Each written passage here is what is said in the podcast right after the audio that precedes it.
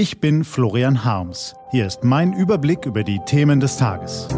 T-Online Tagesanbruch. Was heute wichtig ist, Montag, 5. November 2018. Gewalttaten verhindern, Wahlkampffinale in Amerika und was Deutschland gegen den Jemenkrieg tun kann. Gelesen von Barbara Butcher. Was war? Gewalttaten verhindern. Die Regierungsparteien beschäftigen sich in diesen Tagen vor allem mit sich selbst. In der CDU gibt es kein wichtigeres Thema mehr als die Frage, wer sie künftig führen darf. Merz, Kram-Karrenbauer, Spahn. Hektische Telefonate, taktische Manöver, Stimmgewirr.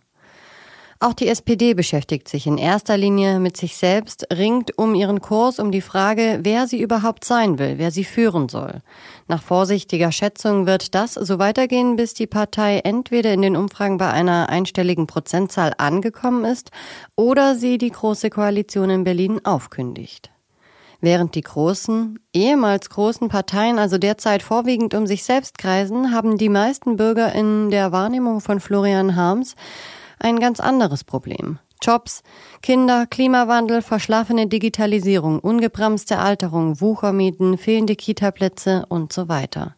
Und noch etwas kommt hinzu. Bei vielen Menschen wächst ein dumpfes Gefühl der Unsicherheit. Sie fühlen sich an ihrem Heimatort, in ihrer Innenstadt, in ihrem Land nicht mehr gänzlich sicher. Dieses Gefühl ist schwer zu greifen, da es der rückläufigen Kriminalitätsstatistik widerspricht.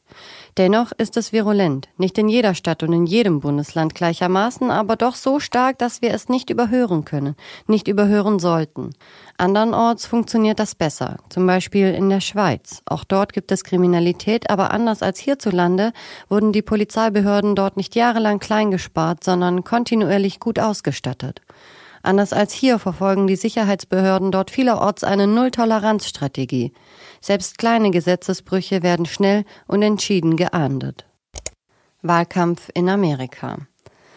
Diese Woche steht im Zeichen der US-Politik. Am Dienstag werden bei den Kongresswahlen alle 435 Sitze des Abgeordnetenhauses und 35 der 100 Sitze im Senat neu vergeben.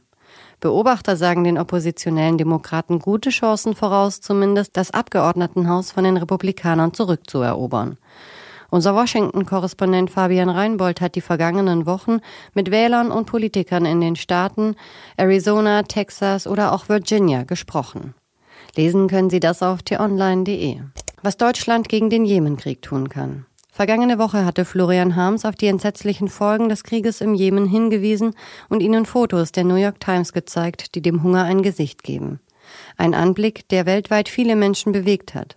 Man kann immer noch 1,8 Millionen hungernde Kinder, die im Jemen schwer unterernährt sind, helfen. Was steht an? Die T-Online-Redaktion blickt für Sie heute unter anderem auf dieses Thema.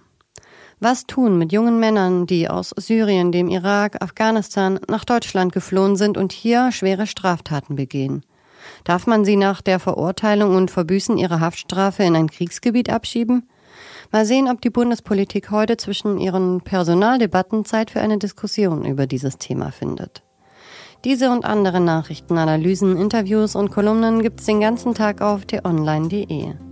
Das war der T-Online-Tagesanbruch vom 5. November 2018. Produziert vom Online-Radio- und Podcast-Anbieter Detektor FM. Wenn Sie uns auf iTunes hören, lassen Sie uns doch eine Bewertung da. Vielen Dank. Ich wünsche Ihnen einen frohen Tag. Ihr Florian Harms.